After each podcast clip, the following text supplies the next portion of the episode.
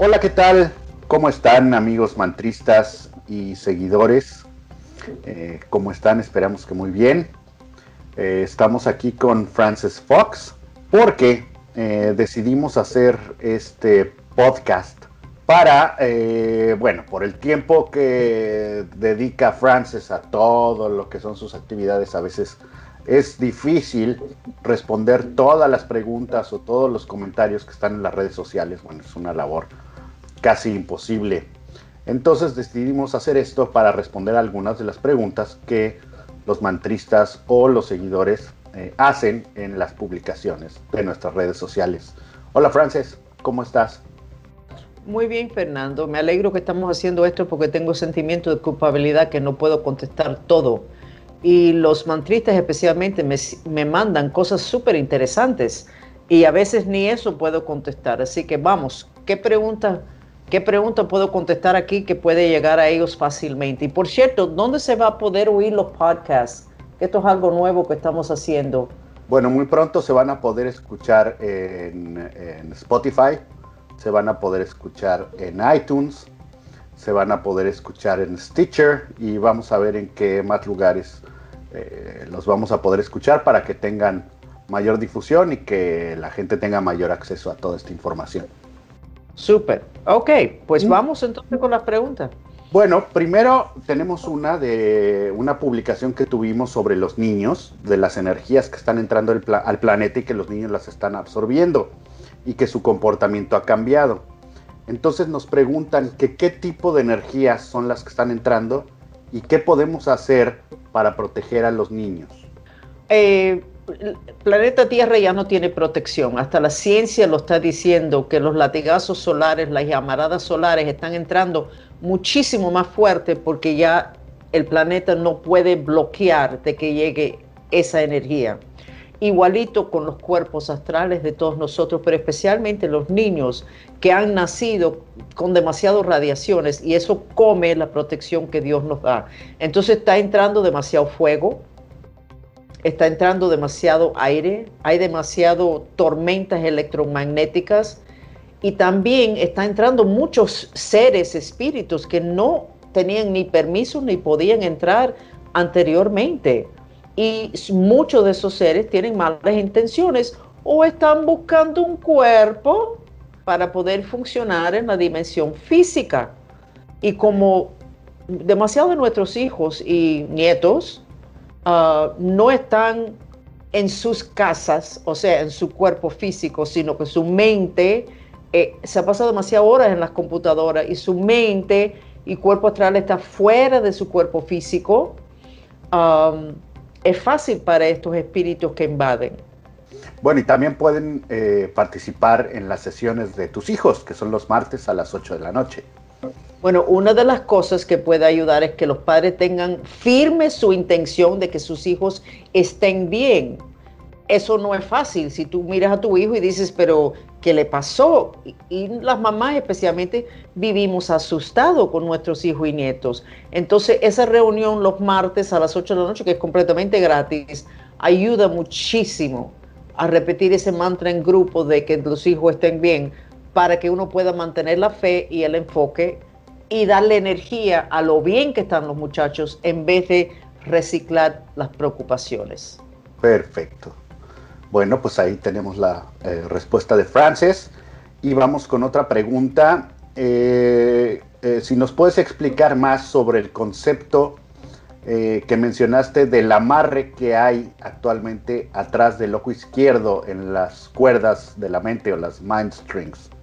Um, cuando hicimos un chat sobre Jerusalén, que estábamos tratando de bajar el fuego para que no hubiera tanta gasolina para lo que es el odio y la rabia, yo encontré de que atrás del ojo izquierdo hay un amarre que es un hechizo galáctico, porque está amarrado con unas cuerdas metálicas y son los galácticos que usan el metal para amarres y para implantes.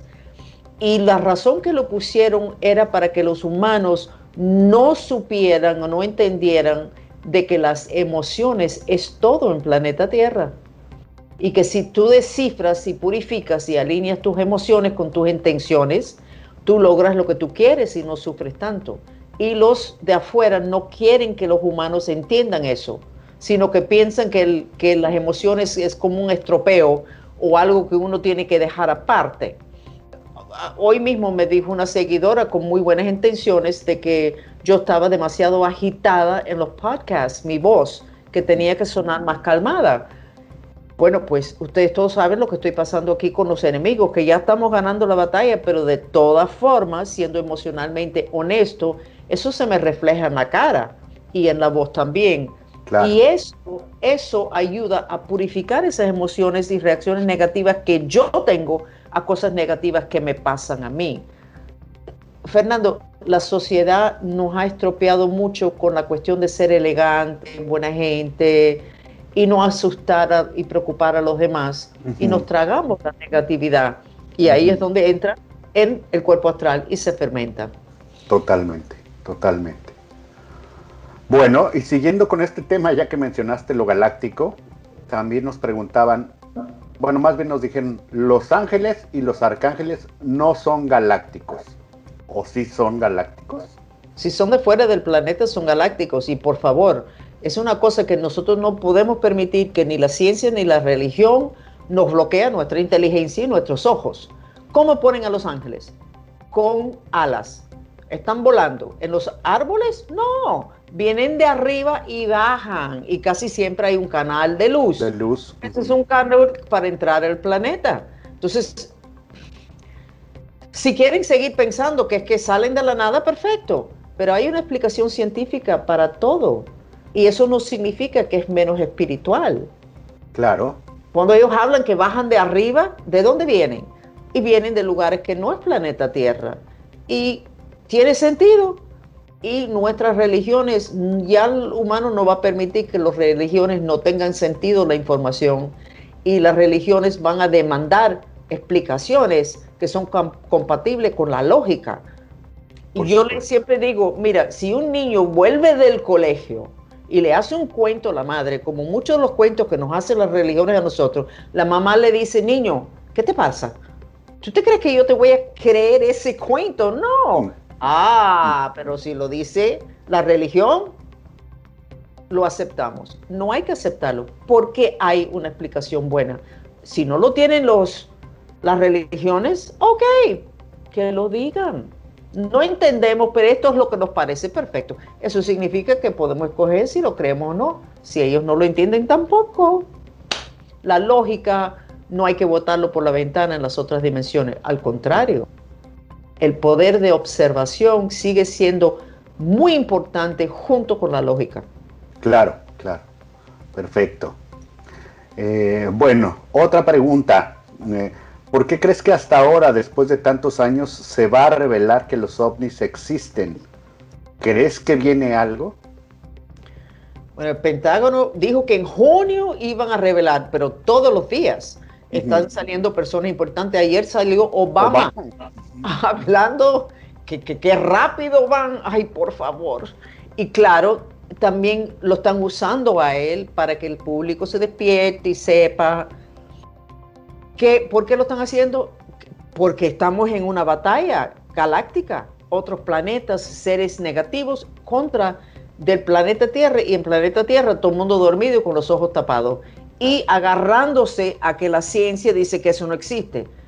Lo interesante, Fernando, y quiero tu opinión sobre esto, ¿qué pasa después de junio? ¿Qué pasa ahora? Toda esa gente científico con título universitario, yo también tengo título universitario, ¿qué pasa ahora? Cuando todo lo que han dicho, que todos nosotros que hemos visto, hombre, que nos dicen que estamos locos, que estamos inventando, ¿Qué pasa con esa gente? Pierden su credibilidad. Y eso va a pasar. Esto es, esto es como casi el último golpetazo al paradigma que existe desde que empezó el planeta. Y las ciencias y las religiones se van a quedar atrás. No, y es algo que, de lo que hemos estado platicando, que en estas épocas los paradigmas se están rompiendo uno tras otro, uno tras otro. Y entonces, como tú mencionas, necesitan necesitamos todos ser flexibles, adaptarnos a los cambios y adaptarnos a una nueva realidad. Porque si no, todo se va a romper. No va a haber una transición elegante, que precisamente es como tú lo mencionas.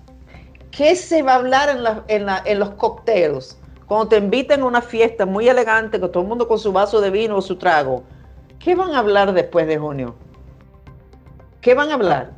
Miren lo que dijo este científico, miren lo que dijo el otro, miren lo que dijo la ciencia sobre esta medicina, miren lo que dijo la religión. Ah, creo que no. ¿Y cuántas de esta gente se han reído de la cuestión de los ovnis, de los ETs? Esa gente no van a poder hablar en las reuniones, porque ya no van a hablar sobre de que eso no existe, porque ya la ciencia está diciendo que existe. ¿Qué van a hablar? No van a hablar. Su autoestima destruido. Por eso la gente necesita pedir perdón, aprender, que le sea fácil pedir perdón, aprender de qué decir, wow, me equivoqué en grande, no es el final del mundo, al contrario, es abrir una, ser más grande. la luz.